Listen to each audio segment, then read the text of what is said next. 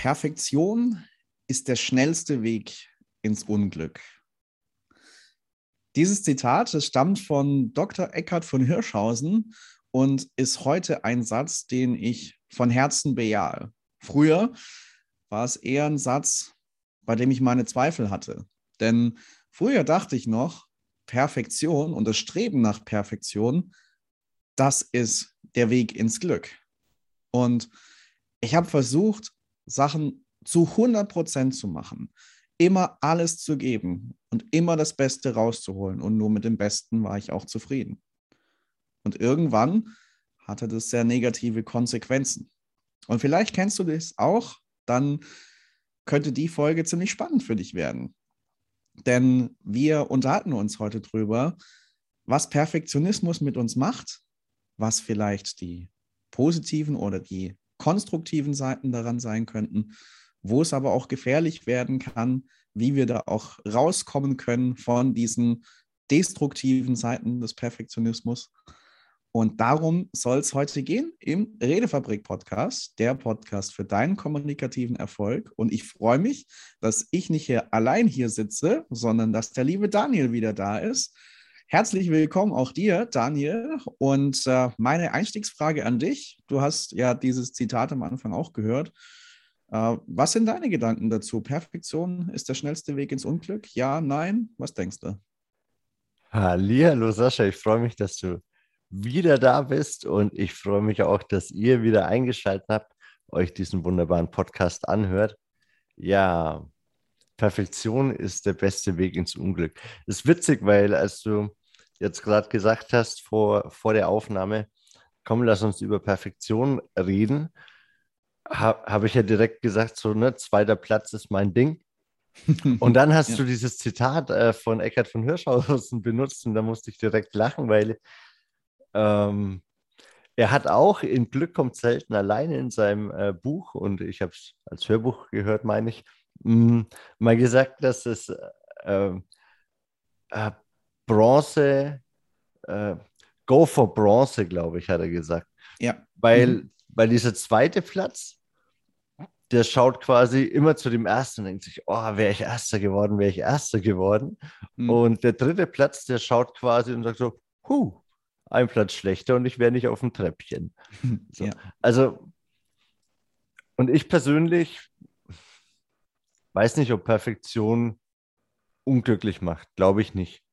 Weil ich, wenn ich so drüber nachdenke, entweder macht mir das, wo ich nach Perfektion strebe, so Spaß, dass es das wert ist ich glaube, dann, dann stresst mich das auch nicht, dann kommen da keine negativen Gefühle auf.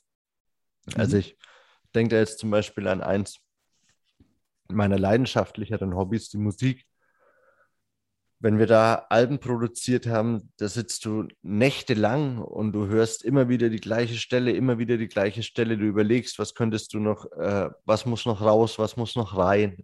So, da strebe ich schon nach Perfektion.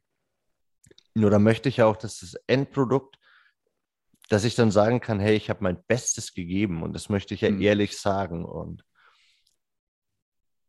dann ist es tatsächlich auch eine Kunst, an einem gewissen Punkt loszulassen und zu sagen, jetzt ist es gut genug.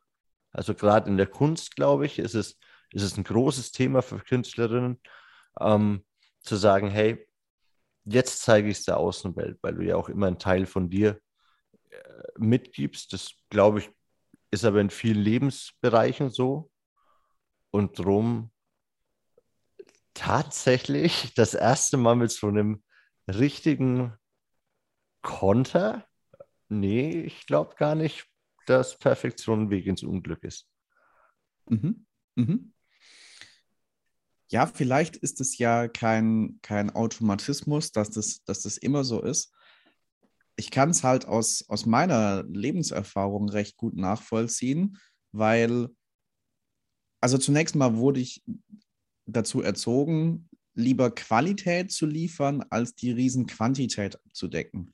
Also ich weiß noch als Kind oder im frühen Teenie-Alter, wo ich mich für verschiedene Hobbys interessiert habe und vieles ausprobieren wollte, da haben meine Eltern mir immer wieder vermittelt und zum großen Teil bin ich da bis heute auch dankbar für, für diese Prägung, weil sie gesagt haben, Sascha, mach nicht zu viel, aber das, was du machst, das mach gut. Und dafür bin ich dankbar, weil es mir wirklich auch geholfen hat, mich zu fokussieren und weil es mir geholfen hat, wirklich auch mein Potenzial auszuschöpfen in einem bestimmten Bereich und was Gutes draus zu machen.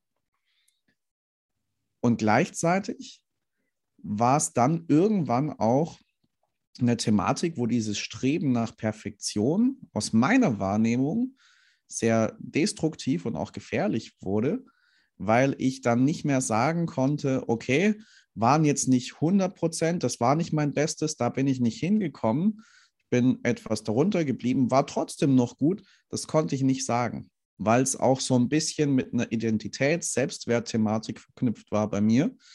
Und äh, weil ich zum Beispiel durch schulische Leistungen oder so oder früher im Musikverein gespielt, äh, da punkten wollte, weil ich dann auch die, die Anerkennung, die Bestätigung von außen gebraucht habe. Und das hat mich angetrieben und stark in dieses, das muss perfekt sein.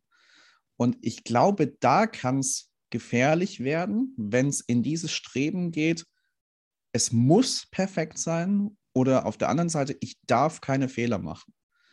Ähm, dann verknüpft mit einer, mit einer Selbstwertthematik, ich glaube, dann kann es schon in eine auch gefährliche Richtung gehen. Oder was würdest du sagen?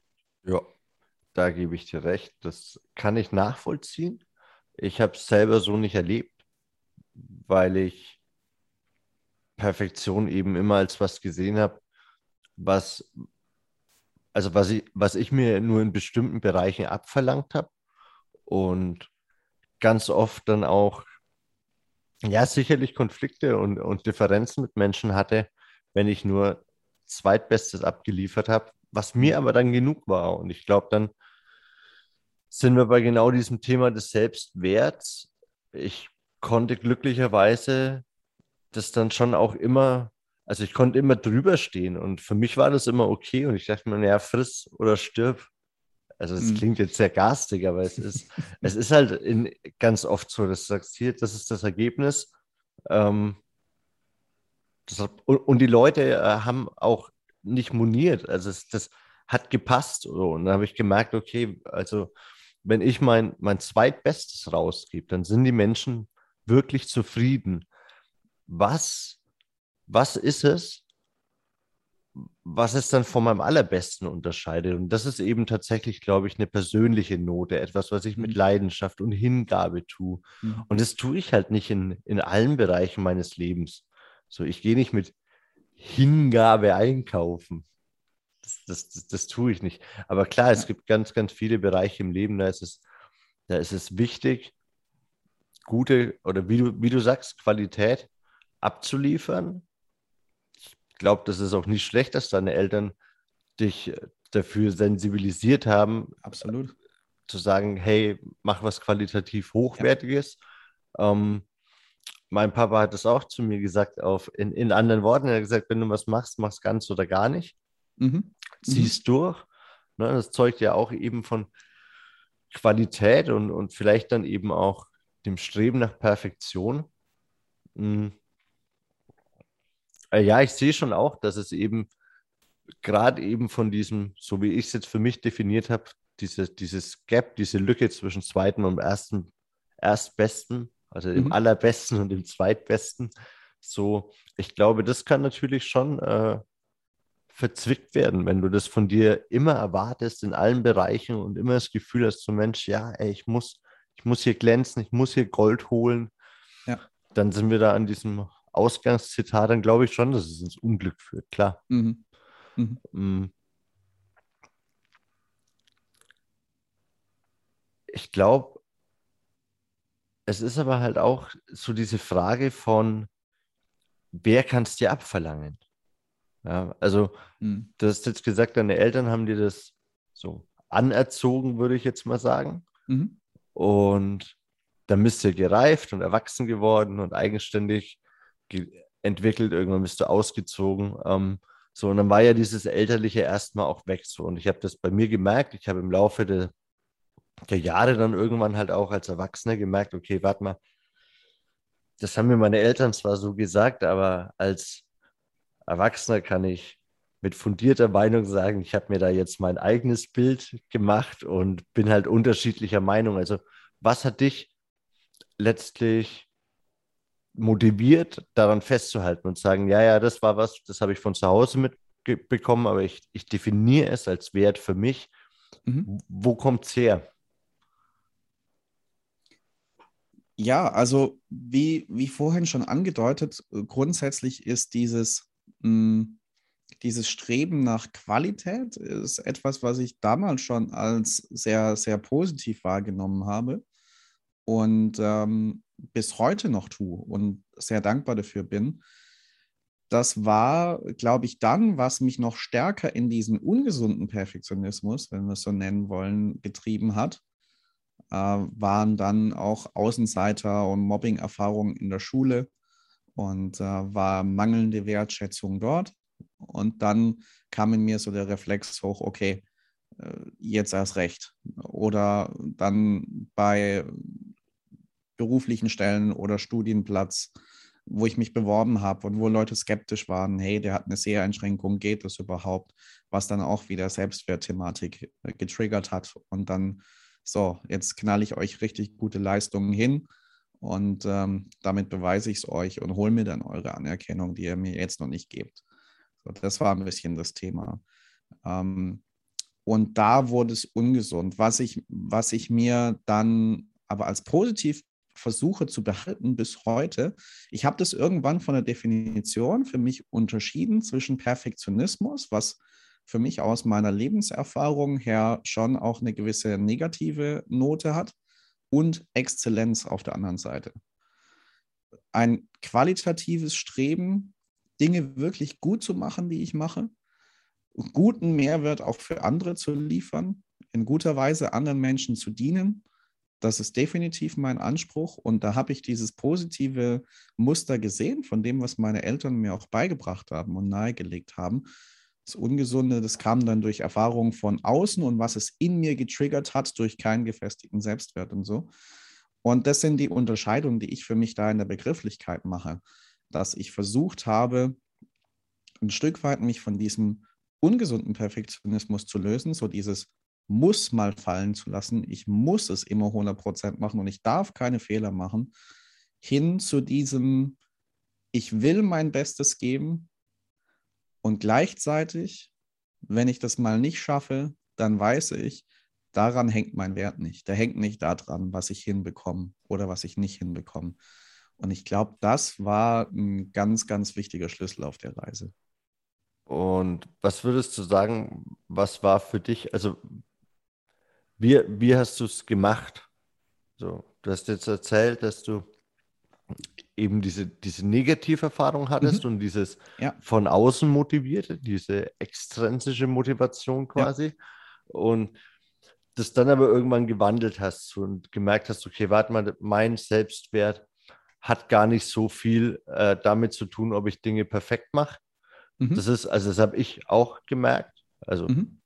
tatsächlich auch am meisten wahrscheinlich im Zuge äh, meiner schwereren Erkrankung, wenn, ich, wenn du dann oder als ich nicht mehr das leisten konnte, was ich sonst geleistet habe, auch für meine Mitmenschen und gemerkt habe, okay, da kommt die gleiche Liebe, die gleiche Wertschätzung, der gleiche Respekt für meine Person, ähm, vielleicht sogar noch ein bisschen mehr Anerkennung, dass ich, dass ich auch in den fiesen und miesen Zeiten des Lebens äh, erhobenen Hauptes äh, durch, die, durch die Gegend ziehe. Mhm. Was war so für dich dieses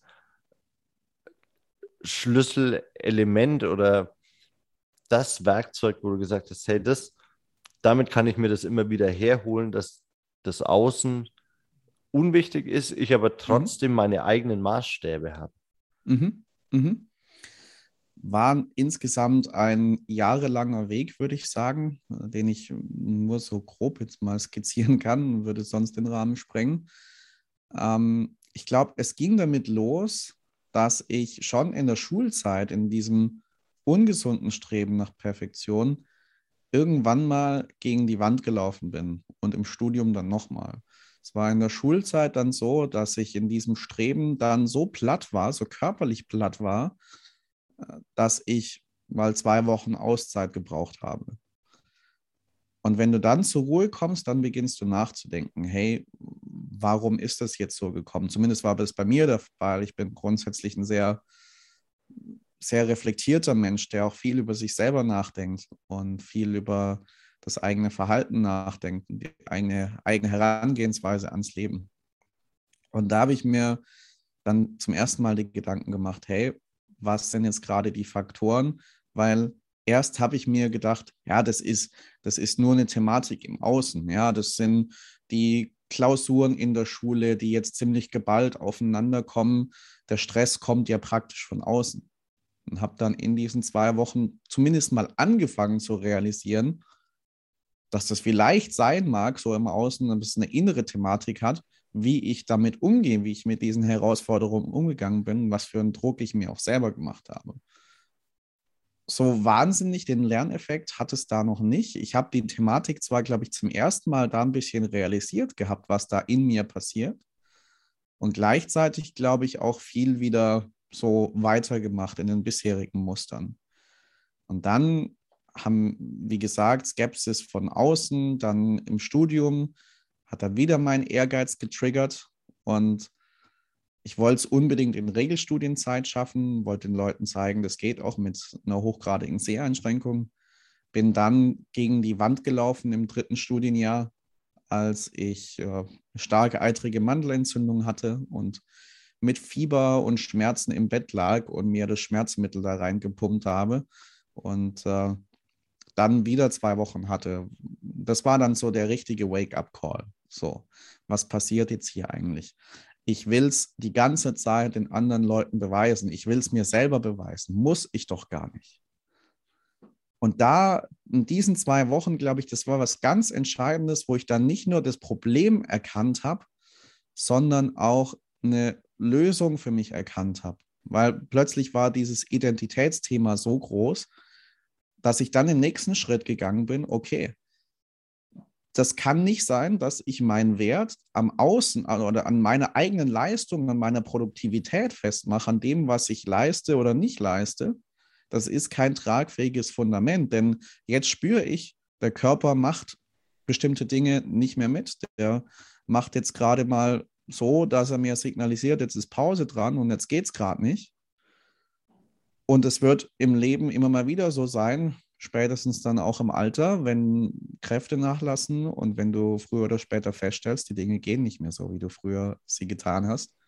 Spätestens dann kommt ja die Thematik, wenn dein Körper an Leistung hängt, was machst du dann? Okay, und dann habe ich mir überlegt, wenn es das nicht ist, was ist es dann?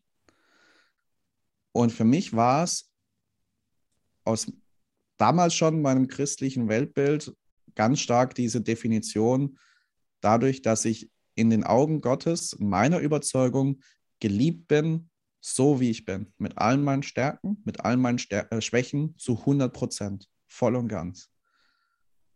Und zwar von, äh, von, jeglicher, von jeglicher Perspektive her ein geliebter und wertgeachteter Mensch zu sein, egal was ich im Leben hinkriege oder nicht hinkriege.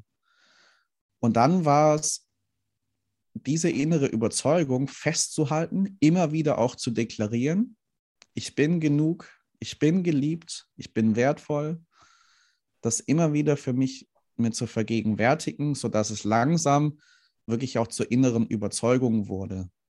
Und ähm, ich glaube, das war der Weg ab da, ähm, der sich immer weiter fortsetzt und wo ich jetzt schon merke, ich habe mich gelöst von dieser von diesem ungesunden Streben. Das kickt schon immer mal wieder rein, ähm, aber es ist deutlich, deutlich besser geworden, sodass ich mehr in dieses Exzellenzdenken reinkomme. Ja, ich will mein Bestes geben, aber es wirft mich nicht mehr in dieses Loch, wenn das mal nicht der Fall ist. Ja, jetzt bist du sehr weit zurückgegangen, so bis in deine Schulzeit und ja. da musste ich sofort logischerweise an meine Schulzeit denken und wie das denn dann bei mir war. Und bei mir war es anders. Mhm. Und zwar komplettes Gegenteil. Ich habe eben sehr schnell gemerkt, so als, als Kind und auch dann viel mehr noch als Jugendlicher wahrscheinlich, ich habe keinen Bock drauf, dass andere mich beurteilen. Und das ist natürlich in unserem Schulsystem ein sehr, sehr großes Problem, mhm. weil wir nun mal beurteilt werden und das jeden Tag. So, du hast in der Schule ab einem gewissen, einer gewissen äh, Jahrgangsstufe, glaube ich, wirklich jeden Tag Beurteilung und wirst jeden Tag bewertet. Und äh, mir ist es immer zu kurz gekommen, dass Menschen, also sie mochten mich dann, also ich bin mit vielen, vielen LehrerInnen gut ausgekommen, aber im Unterricht, also die, die mich im Unterricht hatten, die, die mir die Vieren, Fünfen und Sechsen eintragen mussten, die fanden das alles nicht so toll und prickelnd. Die hatten ja irgendwie auch einen Lehrauftrag, den ich komplett verweigert habe. Und das war, es, es war wirklich völlige Verweigerung. Ich bin in der, ich habe alle, also ich habe wirklich alle kognitiven Fähigkeiten gehabt, jede Jahr und, und auch das Wissen, jede Jahrgangsstufe zu bestehen bin aber brachial jedes Jahr aufs Neue irgendwie mal zurückgestuft worden, durch, äh, durchgerasselt und hm, ich habe die siebte Klasse zweimal gemacht und ich habe insgesamt, glaube ich, dreieinhalb Jahre gebraucht, um in die achte, von der sechsten auf die achte Klasse zu kommen oder so. Hm, und hatte echt keinen Bock.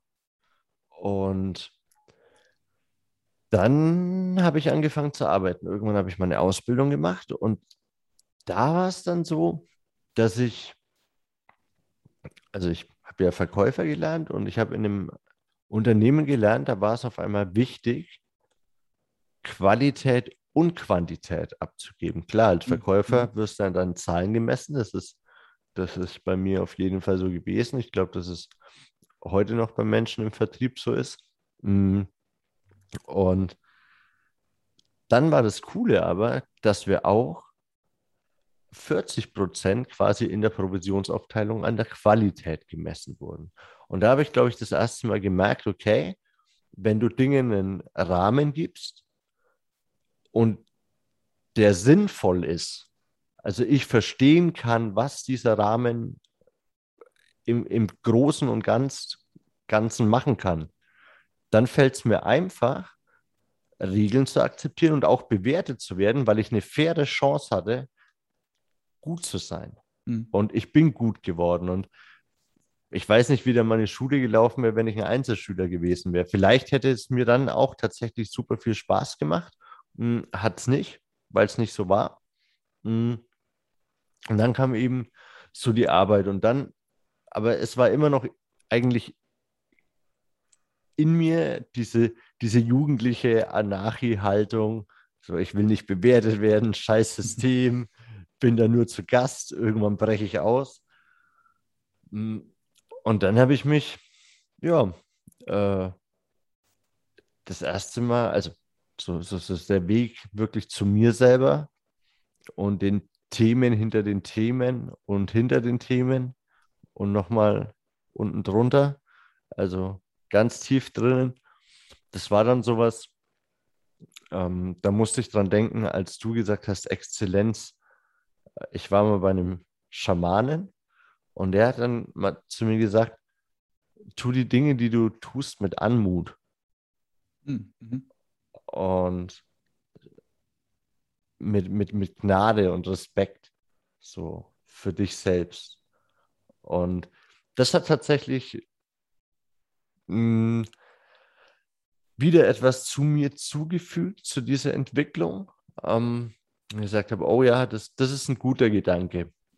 Und so sind dann eben auch Dinge, die ich vielleicht nicht so gerne mache. Also, wo ich eingangs gesagt habe, die gebe ich als, als zweitbestes ab und es reicht. Hm, da habe ich dann gemerkt, okay, es gibt in meinem Verhalten aber viele, viele Dinge, wo ich zur Perfektion strebe. Vielleicht gar nicht in der Arbeit, in, der, in, in dem materiellen, aber gerade auch in dem emotionalen. Da zum Beispiel in dem perfekten Output zu kommen, zu sagen, das, was ich von mir gebe, das, was ich Menschen auch emotional gebe, in meinem Team, in meinem täglichen Umfeld, in meiner Familie, in meinem Freundeskreis. So, wie bin ich denn da? ist Perfektion was, was ich wirklich ähm, an der Arbeit oder an, an, am Einkommen vielleicht sogar messen kann? Ich glaube nicht. Und habe mich da tatsächlich schon auf einen Weg zur Perfektion gemacht. Das hat dann was schon was Meisterhaftes. Zu sagen, okay, da, da strebe ich den höchsten Grad an. Da ist viel Disziplin gefragt. Mm. Aber es dreht sich auch wieder so ein bisschen im, im Kreise von, wofür schlägt mein Herz? Also, wenn ich Musik produziere, haben wir auch über Perfektion geredet, dass mir da nächtelange Arbeit nichts ausmacht, ähm, dass es da kein zu viel gibt. Und so ist es vielleicht dann immer, wenn du, oder, oder für mich eben immer, ja, wenn ich die Dinge dann mit, mit Leidenschaft angehe. Aber ich kann auf jeden Fall nachvollziehen und, und besser auch verstehen jetzt, wo dieser Perfektion oder was dieser Perfektionsdruck für dich bedeutet. Mhm. Das habe, habe ich tatsächlich vorher nicht. Und mir gedacht habe, ach, Perfektion. habe ich mir aber auch bislang noch nicht so viele Gedanken drüber gemacht, ja. weil, ja, weil ich eben aus diesem Wertungssystem relativ früh raus wollte und gemerkt habe, es geht halt eben am besten, wenn ich mir, nicht wenn ich es verdränge oder mir keine Gedanken drüber mache, sondern wenn ich halt eben einfach diesen, diesen Gradmesser, dieses Level Perfektion einfach für mich als irrelevantes Thema in meinem Leben äh, einpacke und sage, so, kommst in die Schublade. Mm, und es ist super spannend, dass wir es heute rausgeholt haben. Ja. Mhm. ja. Ja, voll. Absolut. Und ich kann mir gut vorstellen, dass das bei unseren, bei euch, liebe Hörerinnen und Hörer, dass es recht ähnlich ist vielleicht wie bei uns jetzt hier.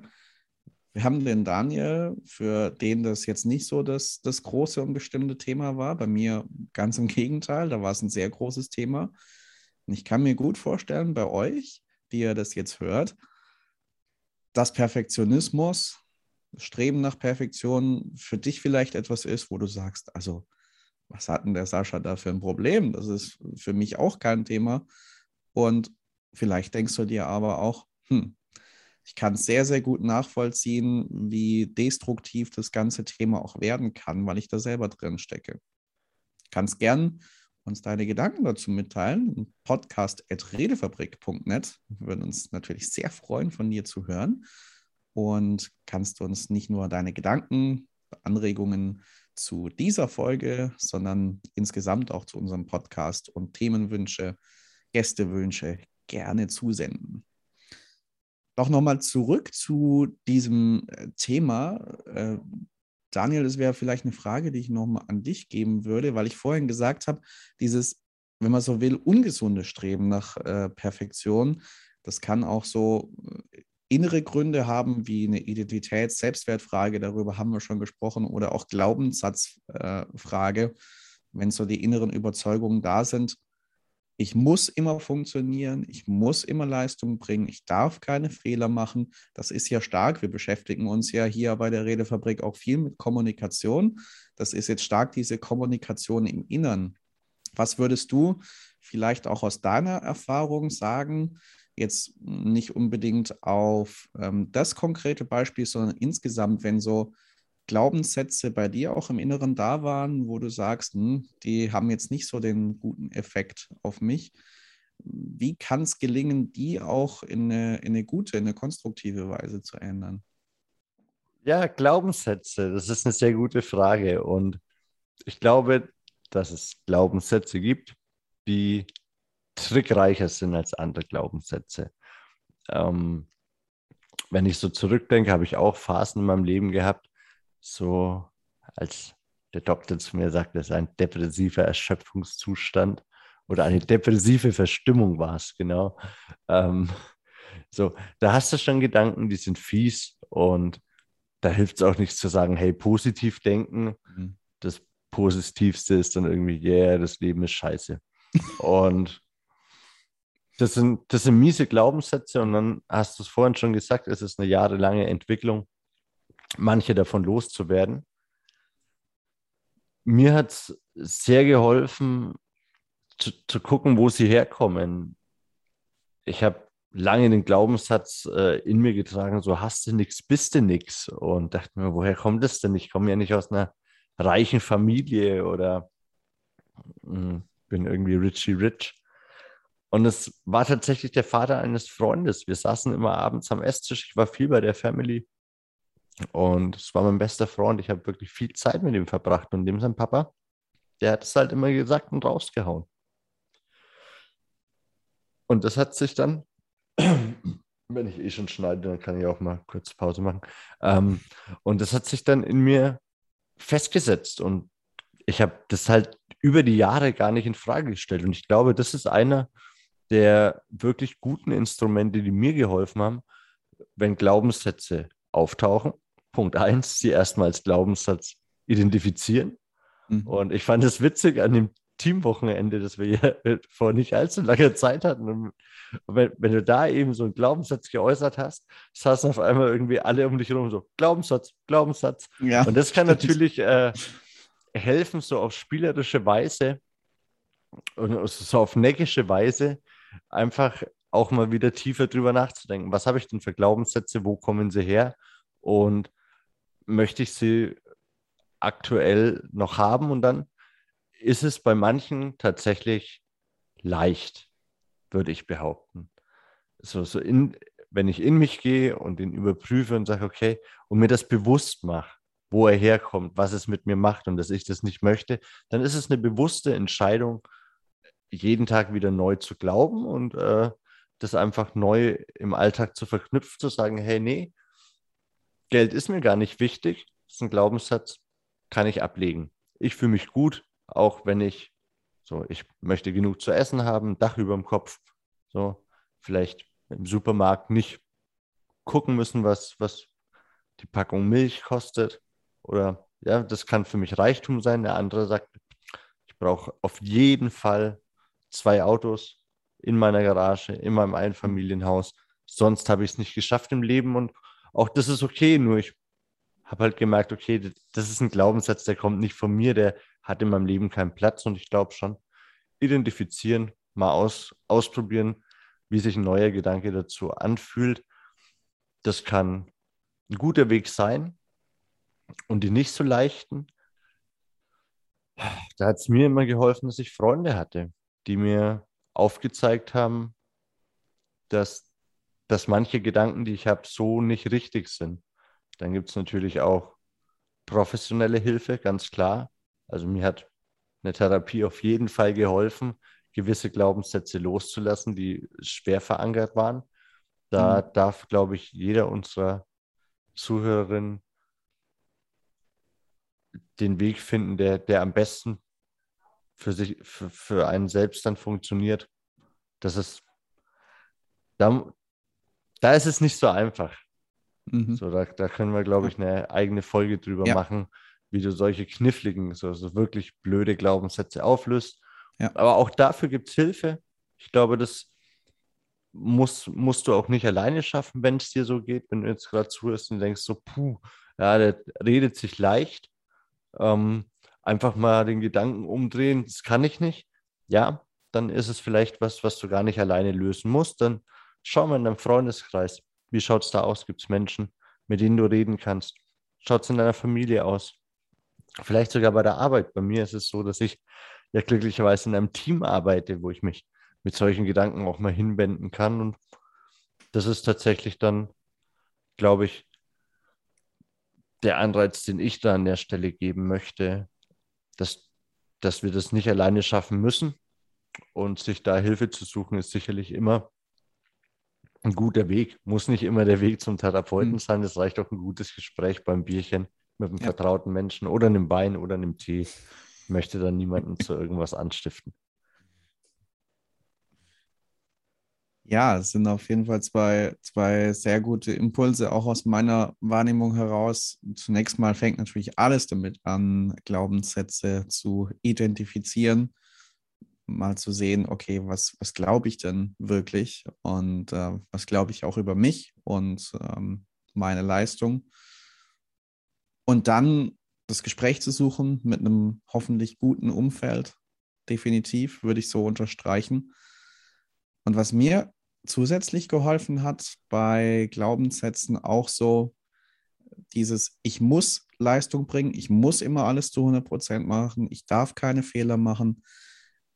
Das zu identifizieren, ja, und diesen inneren Antreiber, der mich immer wieder nach vorne gepeitscht hat, einen anderen Glaubenssatz entgegenzusetzen, um mal zu gucken, wie der sich anfühlt und was ich mit dem so auch für Erfahrungen mache.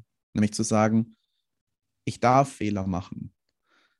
Es ist okay, wenn ich mal nicht an die 100 Prozent rankomme, weil mein Wert nicht in der Arbeit oder in der Leistung liegt.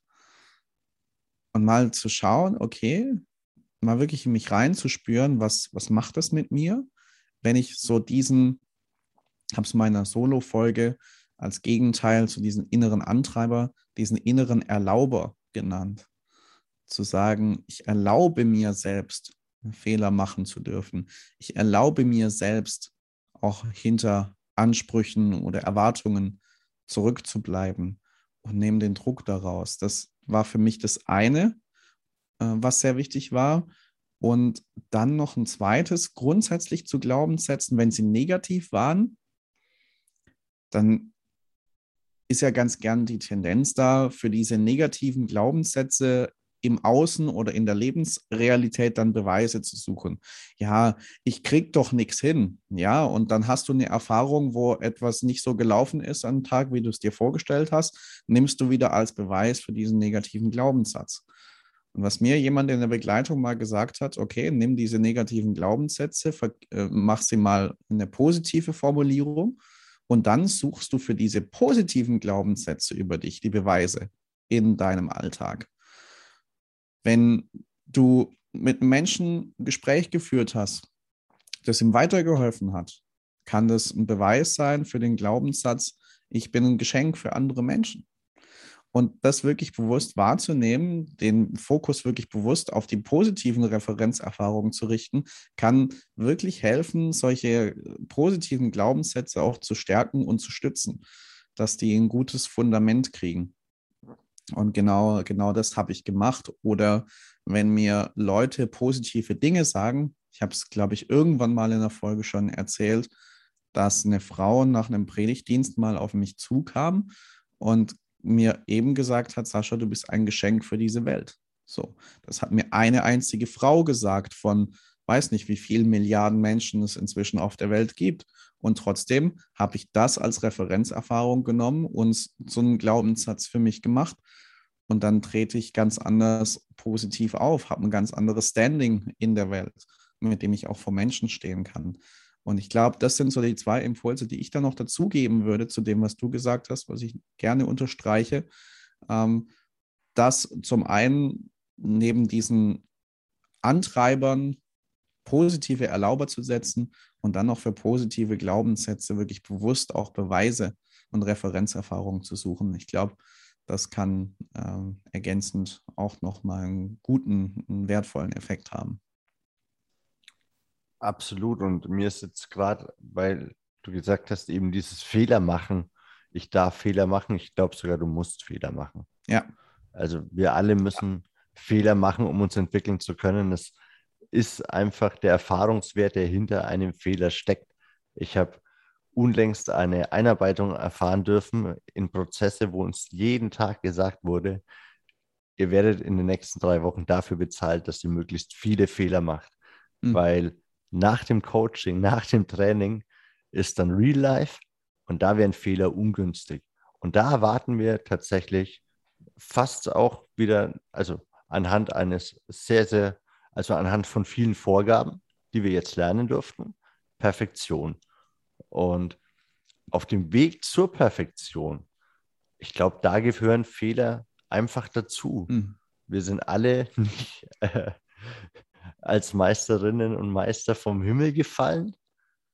Das ist ein alter Schuh, das ist bekannt. Und ja, wir haben es mit einem Zitat eröffnet. Ich glaube, wir haben schon sehr, sehr viel heute beleuchten dürfen. Hm. Ich glaube, unsere Zuhörer, ihr könnt auf eine sehr, sehr lebhafte Folge zurückschauen. Ich merke auf jeden Fall, dass ich gerade so merke, ja, Perfektion. Vielleicht könnten wir noch eine Stunde weiterreden und dann das aller, allerbeste zusammenschneiden. Vielleicht ist es aber auch ganz gut, im natürlichen Fluss die Dinge ihren Lauf nehmen zu lassen und das manchmal auch als Perfektion stehen zu lassen.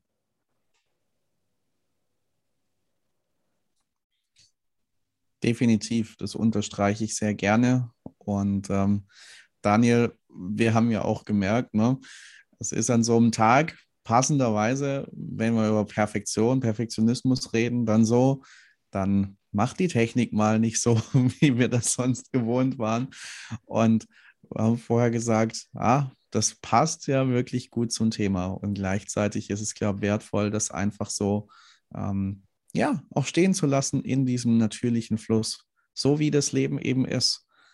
Und das, was passiert, du hast es richtig gesagt, manchmal müssen wir auch Fehler machen oder dürfen wir Fehler machen, um zu lernen. Ich habe immer wieder schon gesagt, manchmal gewinnst du und manchmal lernst du. Und das als Lernerfahrung zu nehmen auf einem guten Weg, ich glaube, das ist auch etwas sehr, sehr Wertvolles. Und dann danke ich dir, lieber Daniel, für alles, was du heute mit uns geteilt hast, die Impulse, die du mit reingebracht hast. Ich danke euch, liebe Hörerinnen und Hörer, dass ihr bei dieser Folge mit dabei wart. Hoffe, ihr könnt für euch gute Impulse mit rausnehmen. Schreibt uns gerne an podcast.redefabrik.net und schaltet auch wieder ein bei der nächsten Folge beim Redefabrik Podcast, der Podcast für deinen kommunikativen Erfolg.